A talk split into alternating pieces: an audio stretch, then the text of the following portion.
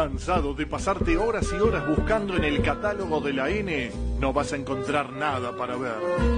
Llega la columna de cine y series a Circo Romano. Pasen y vean.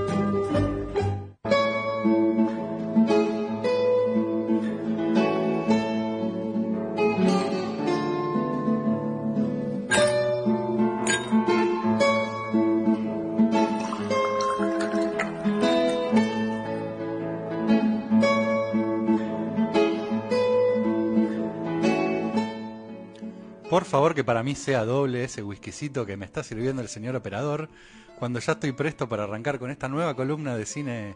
Hoy solo cine. Hoy solo cine. Hoy solo cine, hoy tras noche. Eh, ¿Qué tal? ¿Cómo estás? Buenas noches. Bien, bien, bien, Víctor. Acá ansioso y, y de paso te cuento una, una pseudo, pseudo intimidad. Eh, y, y que se me enojen si quieren los demás columnistas. Me la banco, así me la banco. Eh, pero no, estuve, estuve comentando, digo, a, a mucha gente le recomiendo la columna de cine y series eh, por la cantidad de data ¿no? que, que siempre tirás y, y sobre todo porque se- todo el tiempo ¿no? Eh, estamos viendo algo, algo que comentaba con, con Vic en, en- en WhatsApp entre mensaje y mensaje. Eh, ahí es tanta la oferta, pero bueno, siempre es bienvenido un filtro, si no te puedes comer un garrón y, y no está tampoco para perder tiempo uno. Sí, con todo lo que hay para ver, la verdad que no. Sin embargo, qué, qué, qué primitivo, qué natural del ser humano es esto de que nos cuenten historias, ¿no? Qué Sí. ganas de que nos cuenten historias tenemos siempre y de consumir cosas que, que sean eso, ¿no? Pequeños relatitos que nos, nos permitan escaparnos por un momento de nuestras propias vidas. Así que de eso se trata esta columna y te agradezco, obviamente. No, por favor, por favor. Eh, el, el tema es que eh, hablando con, con mucha gente que ve películas y, y series, y, y la mayoría me sufro porque miran lo que te ofrece la, la- la- ahí, lo que te dan en bandeja, lo que entras en Netflix, por ejemplo, la novedad, están mirando eso. Por otro lado me viene un comentario, estoy viendo esto. Entonces como que hay mucho consumo de lo muy popular. Y de lo que Ah, queda cómodo. Porque Claro, bueno, Ni eso. siquiera es de lo popular, porque si vos te fijas, por ejemplo, el ranking de lo más visto de, de Netflix, ni siquiera es lo más popular, es como lo, lo primero que apareció y de repente decís, ¿cómo todo el mundo está viendo esto? Que no, no, no, no significa nada, no quiere decir nada. Igual ya, pobre Netflix, dejemos de pegarle a ese árbol caído. Yo te pronostico que dentro de seis meses vamos a estar acá hablando de, che, ¿qué pasó con Netflix? La caída de un gigante. Porque la gente ya se está empezando a dar cuenta. Y por suerte las otras plataformas que aparecen tienen un montón para ofrecer. Y de repente todos los días hay uno que dice, che, yo la verdad que me pasé a Apple y tiene un poco menos, pero cada cosa que engancho me gusta. Eh, yo me pasé a HBO, a los cultores que nos gusta HBO. Sabemos que hay, hay siempre cosas y hay cosas en Amazon que están buenas. HBO es la vieja escuela. Ha llegado la vieja escuela. Ahora está Star Plus, que también tiene un montón de cosas más o menos interesantes. Disney lo mismo. Es cuestión de, de- de- de navegar y no dejarse llevar por lo más cómodo. Eh, no estoy, eh, con esto no estoy queriendo decir que haya que ver todo el tiempo películas de culto, ni, No, ni no, obvio, menos, para nada, ¿eh? Para nada. Incluso para el consumo que uno quiere ver algo para mm, olvidarse de todo, también hay algo bueno para, para consumir que también sea pasatista y para entretenerse. Solo que capaz que no está tan ahí. Hay que ver un pasito más, hasta allá. Abrir esa puertita, ahí abajo, pic, ahí está.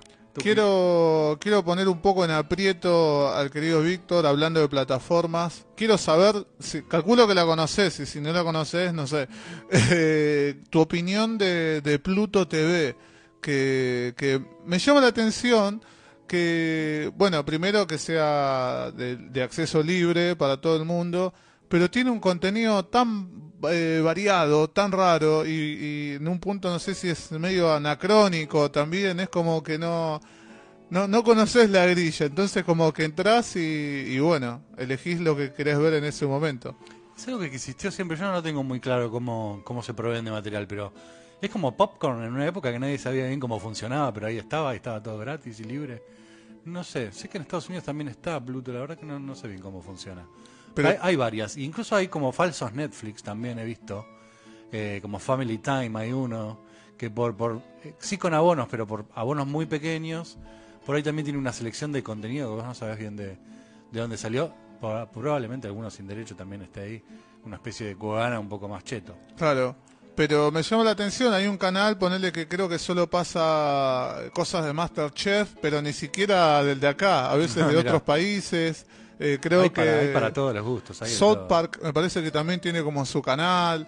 eh, y alguna que otra serie argentina creo que debe tener. Pero bueno, nada, eso. Eh, chusmen, chusmen que quizás encuentran algo ahí interesante también. El que quiere encuentra, así es la cosa. Y, y hoy con qué nos vas a, a deleitar, Víctor? Mira, hoy viene con algo especial, le decía el señor operador que vamos a tener una novedad, porque hoy eh, solamente traje un, un solo estreno.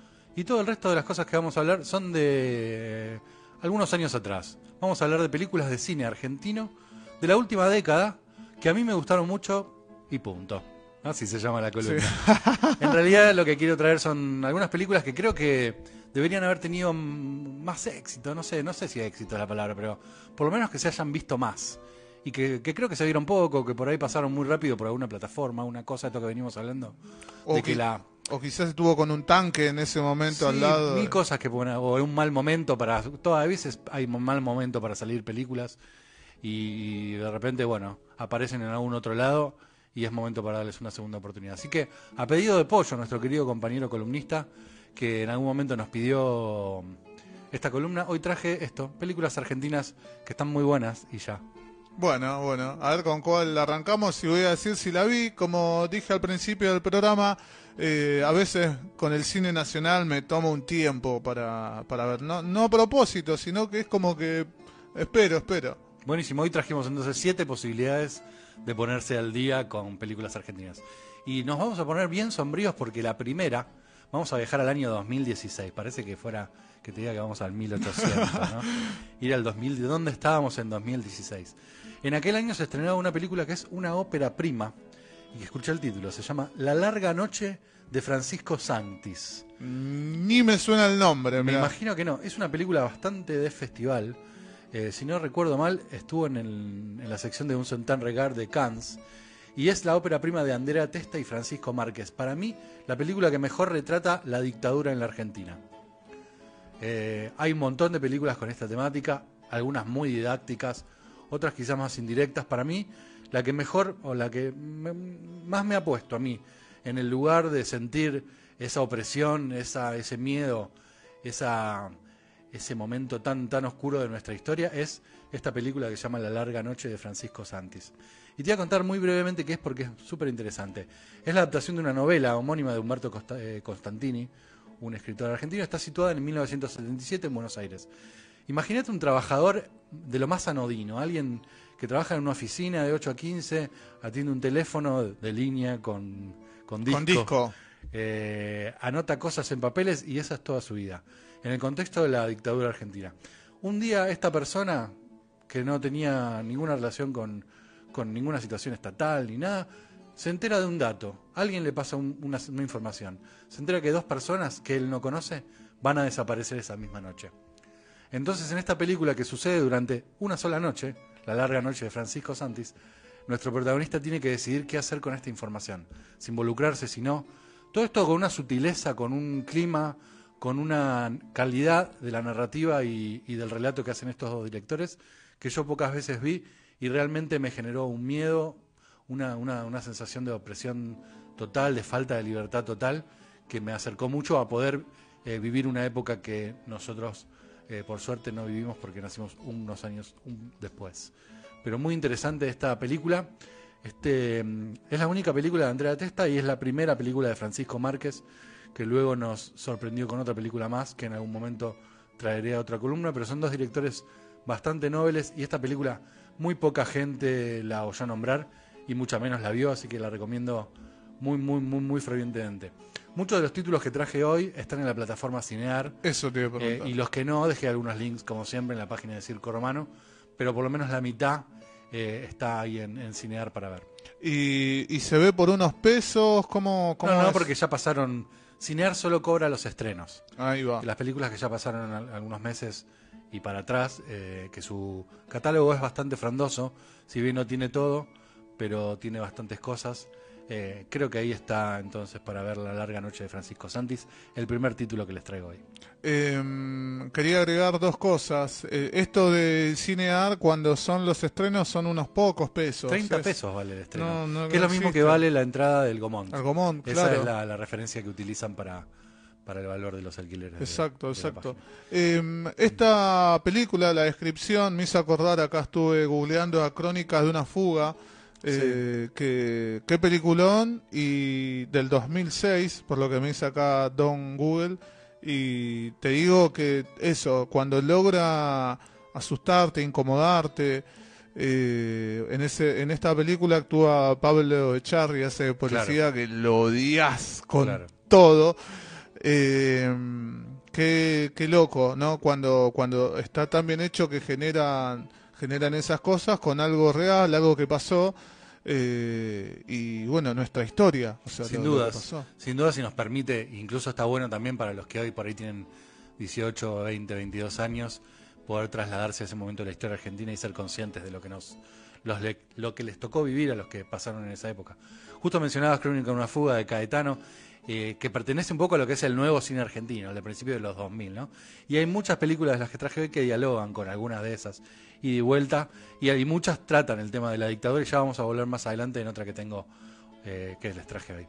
Pero vamos en orden cronológico, avanzamos un año más a 2017 y salió una película que para mí, personalmente, es la mejor película de la historia argentina. ¡Epa! Es de Lucrecia Martel, justamente hablábamos de nuevo cine argentino, la gran directora salteña, y se trata de Sama, esa famosa historia. Yo creo que a Pablo, que le, a Diego, que le gustó mucho Dune, le va a gustar mucho Sama. Eh, está basada en una clásica novela de Antonio Di Benedetto, escrita en los años 50, pero que relata las historias de Don Diego de Sama, en la época de pre-independencia. Estamos hablando de la época de la conquista española en el territorio de lo que hoy sería nuestro, nuestro río de la Plata. Es una historia de época impresionante, basada en una novela que estaba creída, creído en su momento que era in- inadaptable. Porque retrata de una manera esta época, una época de la que nosotros no sabemos nada. Estamos hablando de lo. Buenos Aires era un, pantano, ¿entendés? Eh, y los barcos españoles traían a los primeros pobladores que tenían que, eh, digamos, acá encontrarse con los, los, los pueblos indígenas y también con los criollos, hijos de españoles que habían venido a instalarse en los primeros años y que también ya tenían todo su sistema económico pl- implantado. Y bueno, en ese contexto de polo- eh, político, económico, militar, es donde se desarrollan las desventuras de este Don Diego de Sama, un personaje muy querible y que durante dos horas vive las aventuras más extravagantes que se te puedan ocurrir. También está basado en una, en una historia real. Eh, me parece una película inter- interesantísima, que además está protagonizada por un actor mexicano no muy conocido que se llama Daniel Jiménez Cacho, que es un actorazo eh, y que te hace creer por momentos que es, eh, que es un criollo, porque la verdad que tiene esa tonada que uno se imagina que tenían los primeros argentinos. ¿no? Así que muy interesante esta película Sama. Esta también está en Cinear. Es una película de época, es una película de festival, eh, basada en una novela mm, complicadísima. Es una película para valientes, pero para mí es sin dudas el mejor exponente de cine que ha salido de, de un, de un director o directora, en este caso argentina. Esa sí la vi, esa puedo decir que la vi. La vi hace tiempito y la vi en un horario medio colgado, creo que medio madrugada, medianoche, eh, pero me gustó. me El gustó, estilo de la narración es súper onírico, porque así es la novela también. Y la música, que, bueno, todo, todo en la película es perfecto, desde la fotografía, eh, de que es de Rui Pocas, un, un cinematógrafo portugués muy, muy importante. La música también que elige Lucrecia siempre es muy puntual para elegir la música. eh, y eso hace todo como una atmósfera de ensueño en la que este, este personaje vive, ¿no? Que también es algo que le pasa a él, ¿no? Perdido en la lejana América, eh, añorando su España, también vive como entre sueños y pesadillas, ¿no? Así que súper recomendada Sama. La vi, la vi, así que me sumo a la recomendación de Víctor. Me encanta, me encanta. Em, nos vamos a cruzar de género completamente y vamos a avanzar un año más. Nos vamos a ir al año 2018 y vamos a hablar de la que para mí es la mejor película argentina de terror de la historia. Estoy Uh. hablando de Aterrados, la versión argentina del Conjuro, podrían decir algunos. Es una película de Damián Rugna, Demián Rugna, que se estrenó en el 2018 y que la vio un montón de gente porque durante mucho tiempo estuvo en, en Netflix. ¿Vos la viste? Sí, sí, sí, la vi, pero la vi en una página amiga, creo. Ah, mira, eh, es para cagarse todo. La verdad que es una película muy buena de género eh, que respeta todas las líneas de, lo que son los subgéneros dentro del terror, pero que a la vez con un montón de frescura, con ideas nuevas, con imágenes nunca vistas, vino a sorprender el género y al cine en general. Eh, tal es así que las repercusiones de la película esta llegaron a Estados Unidos, hasta Guillermo del Toro, quien no solo habló bien de la película, sino que contrató a Damián Rugna para hacer eh, la próxima película, digamos, de la mano de Guillermo del Toro, basado en esta experiencia espectacular que tuvo con Aterrados. Creo que incluso en algún momento hasta especularon con hacer una versión en inglés, totalmente innecesaria. No, para- no, no necesita. no, creo que no la necesita. Eh, es muy interesante porque creo que es una de las primeras historias de terror que suceden en, en el Gran Buenos Aires. Está filmada ahí entre... eh, ¿Zona sur o...? zona sur a Sí. full. Zona sur a full. Yo pensé que era eh, Lanús, pero Caro me, me confirmó que no, que por ahí era otro lugar de por ahí cerca, que en este momento se escapa mi memoria, pero zona sur seguro. Y trae una historia, tres historias en realidad, que se van en- entremezclando y, conectando unas con otras, que son absolutamente terroríficas. Eh, la han quitado, lamentablemente, de Netflix, pero bueno, ahí están ahí en, la página de Circo Romano algunos links, amigos, para los que todavía no, no vieron Aterrados y les gusta el terror. eh, van a ver que en Argentina hacemos películas de primer nivel como en, como en los mejores países del mundo en cuanto a género se refiere. Yo tengo el recuerdo de Aterrados, eh, un, un arranque fuerte. Tengo, tengo el recuerdo de los primeros 5 o 10 minutos. La escena del baño, Claro, como que, uff, viste, era, te, te marca la cancha. absolutamente. Y a los que nos gusta mucho el terror, más allá de que recordamos películas y directores que nos gustan, recordamos especialmente escenas que nos marcaron para siempre. Por ejemplo, la escena del pequeño Gage y el camión en Cementerio de Animales. Uh, uh. Eh, ese vio la película pero no vio el tráiler.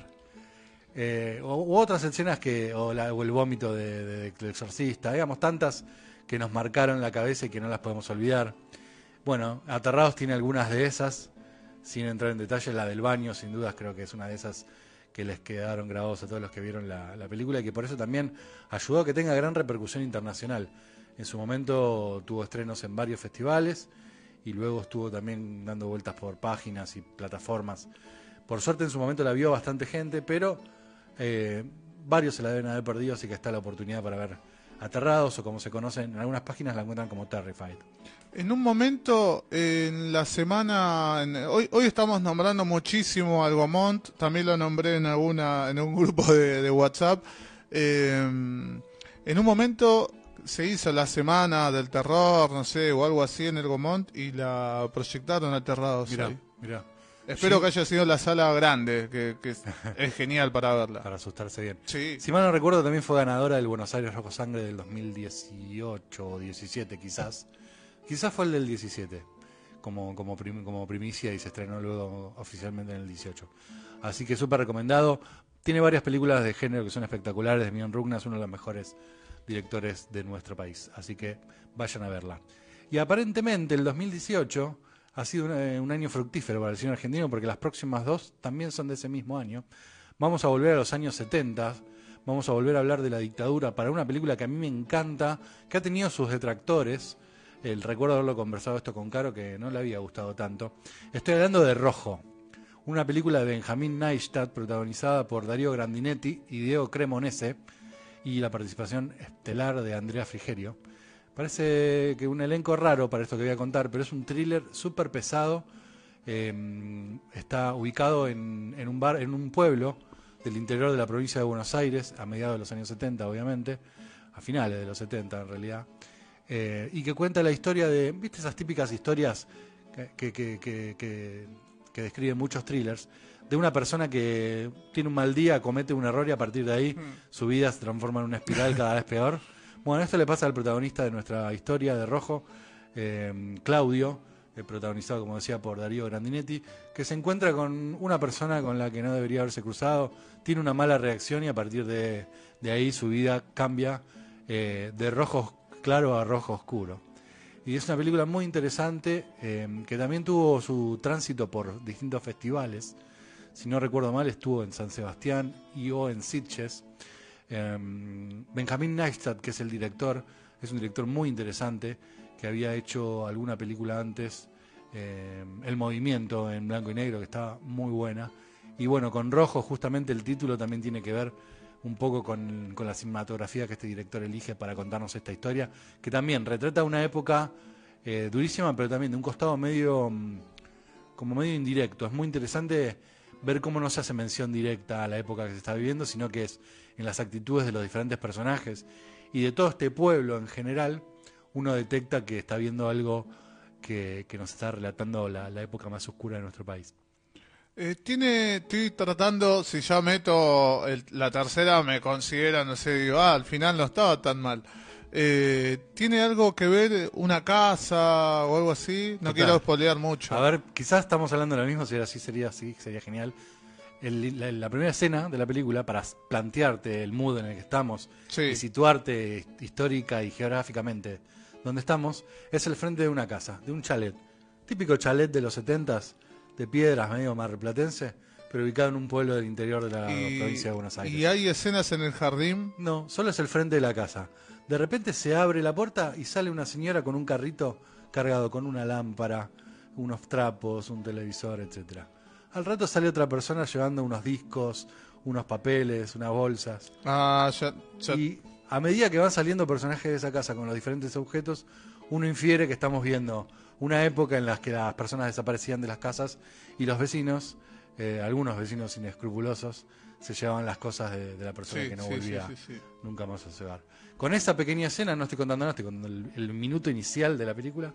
Benjamín Neistat nos sitúa en un momento en una época de la Argentina eh, muy dura y que es muy interesante de ver a través de este film que se llama Rojo y que también está eh, para ver ahí en, en Cinear. Bien, tengo mis dudas si la vi, no sé si me estoy confundiendo, pero bueno, es una buena oportunidad para, para chequear y de paso, si la vi, la vuelvo a ver. Sobre todo para los que disfrutaron mucho de Diego Cremonese en su actuación en Entre Hombres, que ya la comentamos acá y que la vimos todos. Eh, justamente que hablamos de Entre Hombres, también participa Diego Velázquez, el detective, que es el protagonista de La Larga Noche de Francisco Santos. Fíjate, dos, pe- dos películas de, de la misma época, dos películas que hablan de lo mismo, y dos de los actores que, que más ruido están haciendo en el cine argentino últimamente, Diego Cremonese y Diego Velázquez. ¿Qué tenemos? Bueno, ya me sorprendí, casi dos y medio, no voy a decir vamos, tres, dos y medio. La próxima, por ahí, por ahí la viste, por ahí no. A. Vamos a hablar de la, la Mandi Argentina. Se trata de Muere, Monstruo, Muere. Esta estoy seguro que ya la mencioné en esta columna porque me encantó cuando la vi. También fue de 2018. Muere, Monstruo, Muere es una película del director mendocino Alejandro Fadel. Es una película de folk horror. Cuenta la historia, es difícil de explicar. Hay un monstruo. Y ese monstruo asesina mujeres. Eh, y esto sucede en, en la precordillera mendocina. En ese contexto casi rural, muy frío, muy desolado, eh, empiezan a desaparecer mujeres y bueno, hay un, policía que se encarga de unir los hilos y, y llegar a la conclusión, y con esto no estoy diciendo casi nada, de que hay alguien, un monstruo que está, que está haciendo desaparecer a estas mujeres. Parece algo, bueno, de hecho lo es, ¿no? Tiene como un trasfondo eh, relacionado al femicidio y contar esto por ahí desde un lado más mm, ficcional o de la, desde la ciencia ficción con algunos toques de fantasía. Es difícil de explicar, es una película inclasificable. Súper de festival también, con un, un ritmo lento, un- una fotografía espectacular. Es un director que se destaca por sus imágenes. Un protagonista con una voz muy particular, muy profunda, muy, muy gutural. eh, con lo cual te va llevando como a un, estado de ensoñación súper onírico en el que se desarrolla esta pesadilla. Por eso decía la Mandy argentina, ¿no? Muchas luces, mucho, mucho humo, mucho rojo y poco y poco claro de lo que está pasando en este lugar tan recóndito de la Argentina y una forma muy valiente de tocar un tema tan en boga y tan necesario como son los femicidios, agregándole un toque de género, un toque de género en cuanto a ciencia ficción y fantasía y además género en cuanto también tratar el tema de los femicidios. Así que súper interesante. También está en Cinear. Por momentos fue muy difícil de conseguir. Esta sí la pasaron en el festival de, en la semana de Cannes, porque la película se estrenó también en la sección de un certain regard de Cannes, con un montón de éxito, con posibilidades incluso de ganar, que finalmente no ganó, pero la película fue muy comentada en su momento. Hoy la pueden ver en Cinear, Muere Monstruo Muere. Mira, esta, esta sí directamente, no, no la vi, quedé como loco con las imágenes. Son increíbles, las imágenes son de las mejores que hemos visto en nuestra cinematografía. Es una película que no es para todo el mundo, por eso digo que tampoco puede ser la mejor película. En realidad, eh, hay que. A los que les gustó La Bruja, por ejemplo, a los que les Mm. gustó Mandy, van a, por ahí, por ahí van a encontrar algo, algo muy interesante y que, que desconocían hasta hoy. Vos destacabas la voz, ¿no? Del actor principal y qué, qué carita también. Sí, sí, sí. es increíble. Todo en él es increíble y es quien te va llevando en su propia ignorancia de lo que está pasando también, te va llevando a través de esta historia absolutamente increíble. Una- una- muy particular, una cara muy particular. Sí, sí. Después vayan a escuchar el tráiler y ahí está la voz. Eh, parece sacada de, de otra, de otro planeta, de otra tierra. Muere, monstruo, muere. Muere, monstruo, muere. MMM. También el póster, ¿no? Es como. Eso también tiene que ver con las montañas de Mendoza, ¿no? La M, una W y la M generan un poco también como los picos de, de las montañas mendocinas en las que habita este monstruo. Así que vayan y la vean. Me van, después me lo van a agradecer. Garantizado.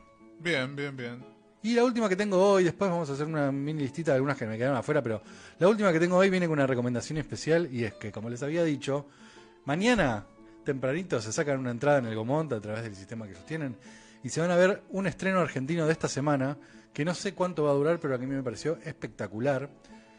Eh, y se trata de la última película de Agustina San Martín. Si no recuerdo mal, también es la primera. Y se llama Matar a la Bestia.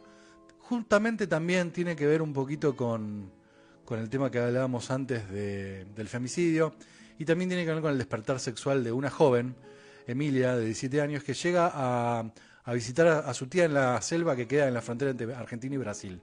Con una historia familiar pesada, buscando un familiar perdido etcétera. Y es en este ámbito, ¿no? en esta jungla argentino-brasileña en donde se desarrolla esta historia que es mitad un camino of age de despertar sexual de la protagonista eh, y también este, mitad un thriller en el que ella se enfrenta a este pasado que la acecha y acá también hay una bestia, un, un otro, un villano, digamos, eh, misterioso que no- del que no quiero hablar demasiado, pero también está esa presencia del monstruo eh, que metafóricamente o no acecha a la protagonista.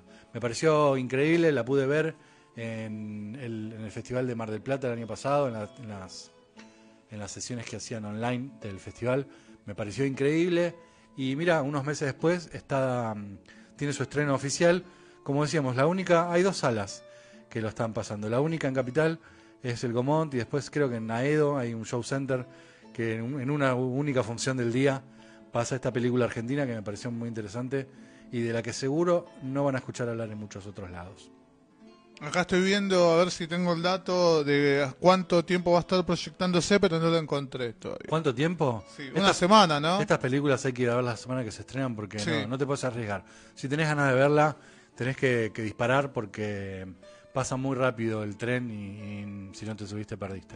Sí tengo algo interesantísimo que son los horarios de proyección, como para que se vayan organizando. 15 horas y 20 horas. Bueno, Bastante, bastante copado, o sea, Sí. si podés a la tarde, estás libre, vas a la tarde, si no, nochecita. Excelente película para encerrarse ahí eh, un día mm, nublado, lluvioso y transportarse a esta selva.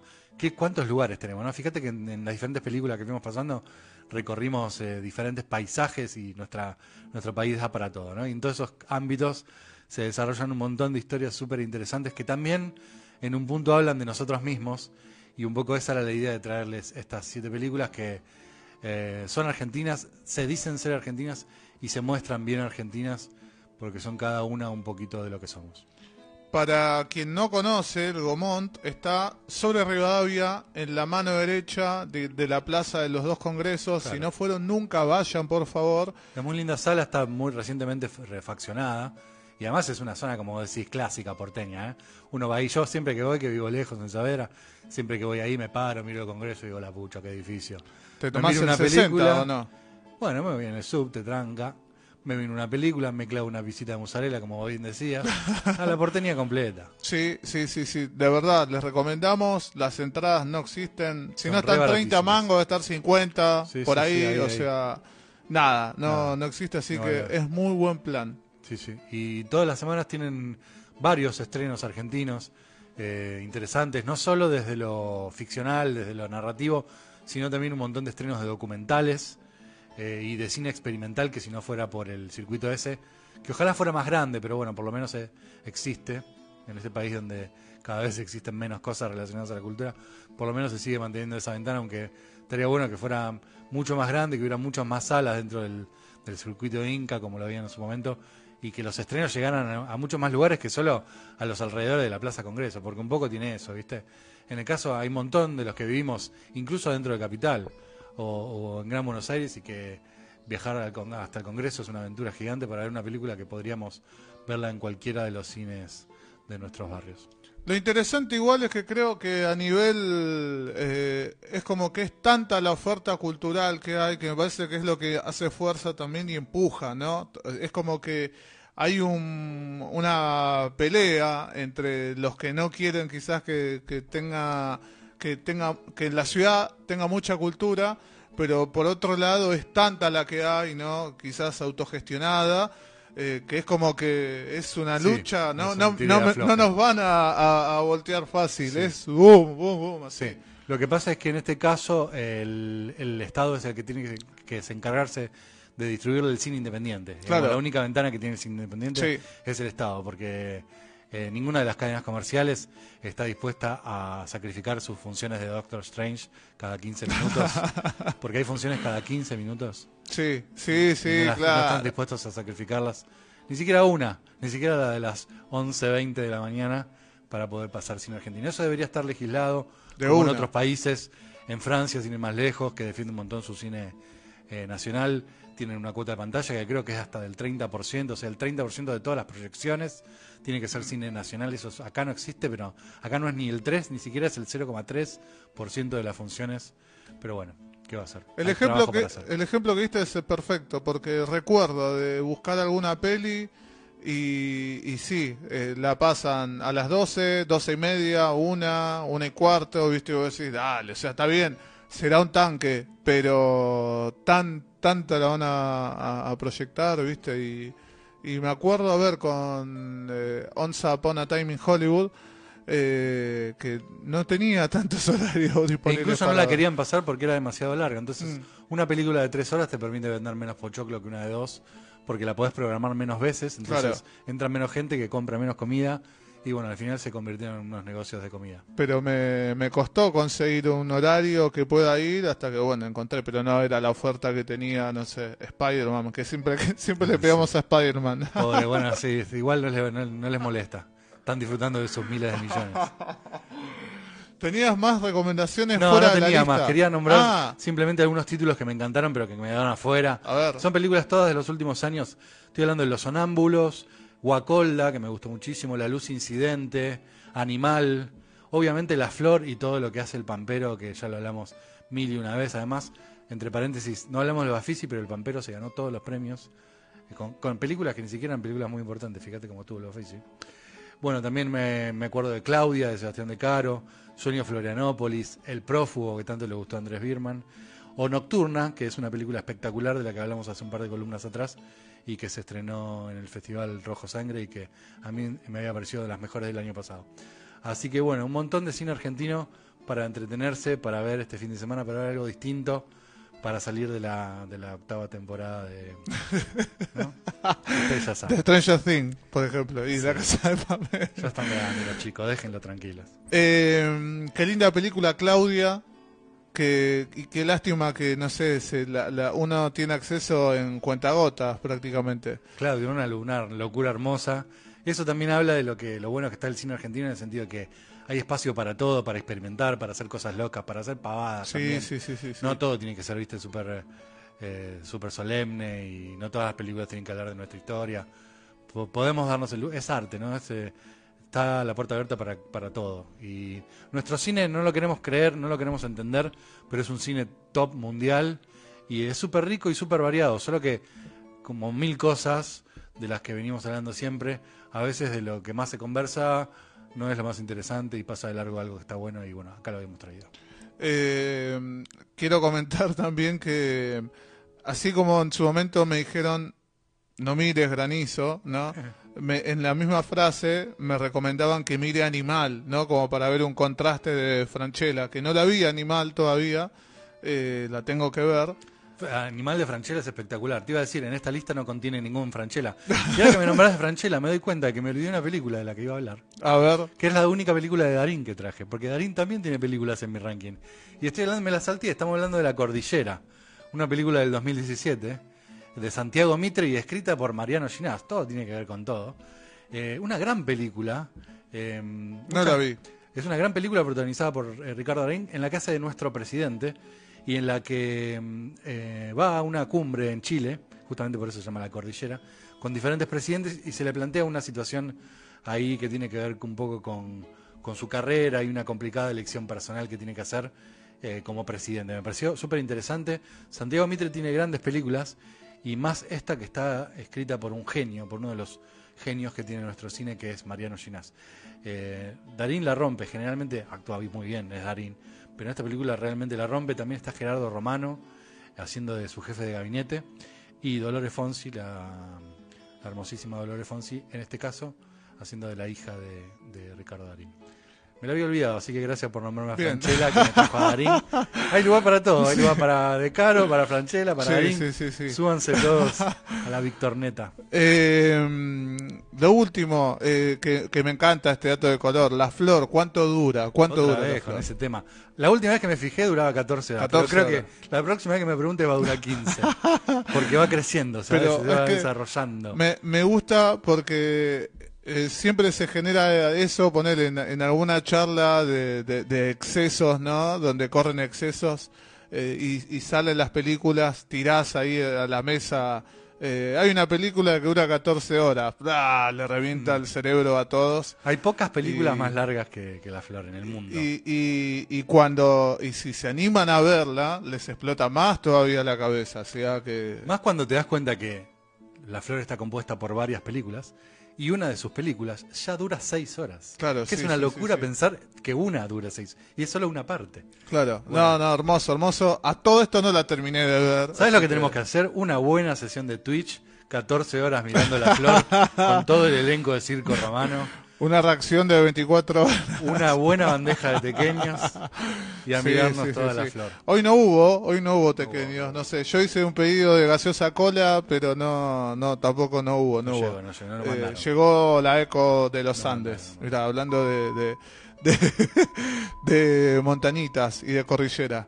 Eh, gracias, Víctor, por No, por toda la, la data, como siempre, eh, súper recomendable. Eh, me, me voy a tomar solamente el, el- el permiso ya en los últimos segundos, minutos, eh, de, de- de lo que habitualmente comienza la columna es con, con qué estamos viendo. Cierto, hoy nos pasamos. ¿qué Hoy nos viendo? pasamos, sí, sí, sí, pero no, no estoy, me tengo, tengo que terminar de, de ver eh, Ted Lasso, que era una comedia que, que en su momento la nombré, eh, y que ya estoy en el último capítulo de la primera temporada, creo que son dos nada más, ¿no? Hasta ahora son dos, por lo menos. Eh, así que eso, eh, tratando de terminarla, me, me causa mucha gracia cada, cada escena que, que veo, eh, se las recomiendo, ¿no? Y después nada, ahí por terminar de, de ver eh, Walking Dead, ¿no? Que todavía la, la dejé media colgada. Bueno, que igual todavía falta una última hornada de capítulos Sí. que recién van a salir. Creo que van a salir en octubre y, y en febrero. Puede ser. Faltan dos hornadas de capítulos Sí. para llegar hasta el final. Va a ser una aventura. Yo creo que tendría que dar un diploma, algo.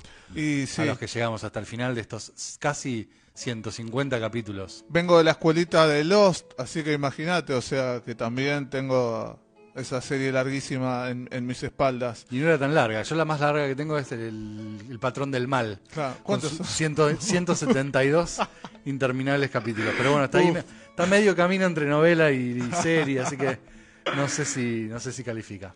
Y estoy con ganas de ver, que me la recomendaron, y yo vi solamente la primera temporada, que es eh, Russian, o Russian, Russian Doll, que esa está Ah, me en, gustó, es en- una- en Netflix. Sí, es una serie que me gustó. Es loca, es muy loca. sí, con ideas, estas ideas, hablábamos de Claudia, ¿no?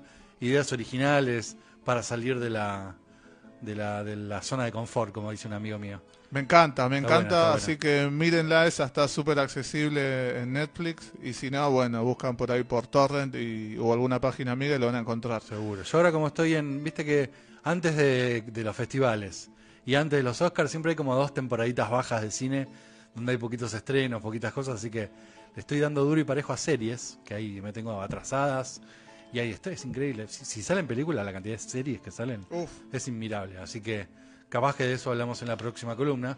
Pero sí tenía dos cositas cortitas para comentar. Una es que se estrena en cines en estos días una película que recomendé mucho en su momento cuando hice el ranking del año pasado, que es de Medium, me lo comentaste mañana vos, de se hecho. estrena, mañana. Me lo comentaste vos. Es una película coreano-tailandesa, mitad en Corea, mitad en Tailandia, espectacular, de terror, completamente fuertísima, eh, con unas ideas re locas y poco vistas. Eh, los que son muy impresionables y los que son muy impresionables respecto a la salud de los animales, eh, alejados de esta película. Pero a los que les gustan las emociones fuertes, de Medium salen en los cines argentinos, vaya a saber por qué milagro, ¿no? Porque es una película que tiene un- sus buenos meses. Mm. Pero bueno, se viene, se viene. Y lo próximo que se viene también, creo que la próxima columna vamos a hablar, siempre hablamos, no sé por qué, nos creemos acá que nos ponemos el frac y hablamos del Festival de Cannes, ¿no? Pero bueno, siempre lo mencionamos, siempre tiramos algún pronóstico, a veces la pegamos y a veces no. Pero ya hay algunos rumores y cositas. Se viene un festival después de, de dos festivales de pandemia bastante duros. Se viene otra vez la fiesta del cine. A todo culo. Olvídate. Montón de directores muy conocidos, por lo menos en el mundo del cine de festival. Eh, se van a dar cita nuevamente con sus nuevas películas. Ahora, a fin de mayo, del 17 al 22, ahí en la Croisette, ese lugar tan cheto en, en Cannes, Francia. Así que ya vamos a hablar del tema. Me encanta porque eso a mí me refleja, y una vez más vamos a nombrar algo Mont con, con la semana de Cannes, eh, que me encanta, y, y espero que nada, la estiren, porque siempre pasa lo mismo. Eh, se agotan las entradas al toque, realmente se, se agotan las entradas, y, y uno queda manija. Porque muy son manija. películas muy exclusivas y que dan pocas posibilidades de ver, ¿no? Y eso de la Semana de Cannes te demuestra cómo nuestro país es importante para el mundo del cine, porque un Mm. Sí. tipo como el director de Cannes se toma el trabajo de venir, no va a muchos lugares a generar una semana en la que se vean películas eh, exclusivas de un festival y viene a la Argentina porque realmente le interesan también las películas argentinas y eso se ve también en la presencia que va a haber justo este año por distintas razones, también porque nuestra industria durante la pandemia se vio bastante perjudicada. Este año justo no hay títulos eh, argentinos y pocos títulos latinoamericanos. Va a ser un festival con mucho cine europeo y principalmente francés, porque Francia también, viste, tiene una industria súper pujante y tiene ganas de salir a mostrar un montón de cosas que se hicieron en el 20, en el 21, en el 22 y que van a salir a la luz en pocos días. Bien, bien, bien. Vamos a esperar ahí ansiosos. Eh, bueno, Dieguito, no sé si está mirando algo, alguna serie, alguna peli. No, él se quedó en Dune. Me dijo que está esperando el estreno de Dune 2, que ya, ya se está confirmando para dentro de poco. ¿No estás mirando nada, Dieguito? Ahí estaba acomodando el micrófono. Tiene que activar el efecto, el, Sí. efecto teléfono. ¿Sabes qué me hace acordar cuando te habla, estás en un juego de guerra y te habla el sargento y te Claro, dice, sí, sí, sí, soldado sí, sí. Moro, dispare la granada. Medal of Honor o Sí. Battle, El, ¿cómo era? el Call of Eh, Diego sería. Call of Duty. Ahí está, tenés Ahí está. razón. Sar- Sargento Está. Garnica, ¿qué hicimos ahora? Eh, no, serie no, eh, la verdad que no. Te está viendo casi feliz, pero porque vi, vi la Uy, primera no la vi todavía. y no, me, me gustó. Es gran cosa, pero me gustó. Pero te reís, te reís, Bueno, hay, bueno. hay personajes graciosos. Sí, sí, sí. Los sí. invitados, sobre todo, ¿no? Peto, peto. Pero no, está buena, está buena. Yo soy fan de, de One Rage y casi feliz. La primera me encantó, así que me gusta el humor y, y todos los personajes con los que él se suele Sí. rodear. Su universo, sí, sí. Sí, sí, sí, sí, sí, sí, sí. Eh, No, pero después no, nada. Estaban pensando ya, ando- como dice hoy, como decía Víctor al comienzo, pensando ya en dar de baja Netflix. no, mirá, ahí tenés el, el primer detractor. vamos. El segundo, eso ya me di de baja y me- Porque además es el más caro. Sí. Que son unos ¿Cuánto, caraduras. ¿Cuántos pesos? ¿Cuánto? Y- y- Eh, yo, te- yo tengo el servicio de dos, dos bocas, que es casi como casi 1300, 1400 casi. Claro, además te hacen eso, ¿viste?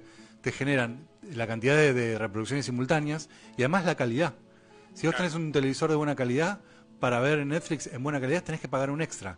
En cambio, el resto No de las sabía. plataformas detectan qué, qué tipo de televisor vos tenés. Si tenés un televisor 4K, te emiten en 4K. 4K y pagás lo mismo. Si tenés un televisor 1080, va en 1080 y pagas lo mismo. Si lo vas a ver en celular, te lo pasan a 720 y pagas lo mismo. En cambio, Netflix, para verlo mejor, te cobra más caro. Ah, son caraduras. Ah, Yo tengo Con esa plata se pagan- HD normal. Claro. Y también tenés HD no es, no es el normal, hay como un normal más, ba- más bajo. más abajo como estándar. Claro, para ver que solo para ver en celulares, digamos. Eh, y está desde la bueno, vos pones la, la, la página de Netflix te, te dice la cuota es de 800 más impuestos. sí, 700 en mi caso. Claro. Y claro, más impuestos tenés ya el doble. Claro, porque no solo son los impuestos nacionales, sino que te agregan el 35 y el no sé Sí, estás pagando el doble. de hecho, Claro, dije, sí, sí. "Nada, Che, este mes, Con esa plata te pagás dos o tres plataformas más. le dije, este mes olvídate se va a Netflix. ¿Por qué? Es la que más ve ella, yo no veo. Claro. Y pensaba en hacer, en unirme con el tema de, de HBO con eh. Star Plus. Con Star Plus, claro, tal cual, La sí. ofrece Mercado Libre hoy en día. Exact- exactamente, iba a decir eso. Los que tienen la, la billetera de Mercado Pago Claro. tienen con descuento y, y, em, eh, solo HBO o HBO con Star Plus también con descuento. Se la juntos. Claro, tal cual. Sí, sí, sí. Y además Disney también es barata. O sea, uno se puede pagar 3, 4 y hasta... Ah, perdón, era Disney más Star Plus. Disney más Star Plus que son de la misma empresa, Sí, ¿verdad? Pero también está una promoción para HBO, incluso... El, al lo- segundo por ciento de HBO. y estamos hablando de que HBO debe costar 500 pesos, ¿eh? O Mm. sea, te cobran el 50% de 500 pesos. Mientras estás pagando 1.500 pesos para ver Claro, no, otra no. película más con Ryan Gosling. Aparte ahora porque viene la de Kenobi, la nueva de Kenobi. Claro. Y bueno, nadie Esa es, eh, es porque no la vi. malísimo, malísimo. Sigamos adelante. Eh, me parece un, un- un mal cierre. Sí, mal, mal cierre, mal Me cierre. bien con las con las setas. Sí. Además estamos nombrando un montón de marcas que no, no nos invitan No, nada. no, que nos inviten algo ahí. Eh, Warner. Una película, Un- una plataformita. Claro, una, una- ¿cómo se dice? Aparte Una hablamos membresía. siempre bien de ellas. Sí, y sí, siempre sí. mal de otra. Claro, exacto. No va a exacto. terminar auspiciando la que hablamos mal, acordate. Tenemos que hacerle llegar los comentarios estos. Eh, bueno, nos, nos vamos a descansar, ya nos pasamos ahí algunos minutos. Eh, hoy estuvimos recién, ¿no? Escuchando para algún desprevenido eh, la columna de cine y series. Hoy solamente cine y cine Sí. argentino. En circoromano.com.ar van a tener acceso a todos los links, toda la información, como siempre, y todas las anteriores columnas del querido Víctor. También los herederos de Tito han pasado este sábado, van a estar tocando en el Club de la Música en Ballester. Así que quedaban pocos lugares.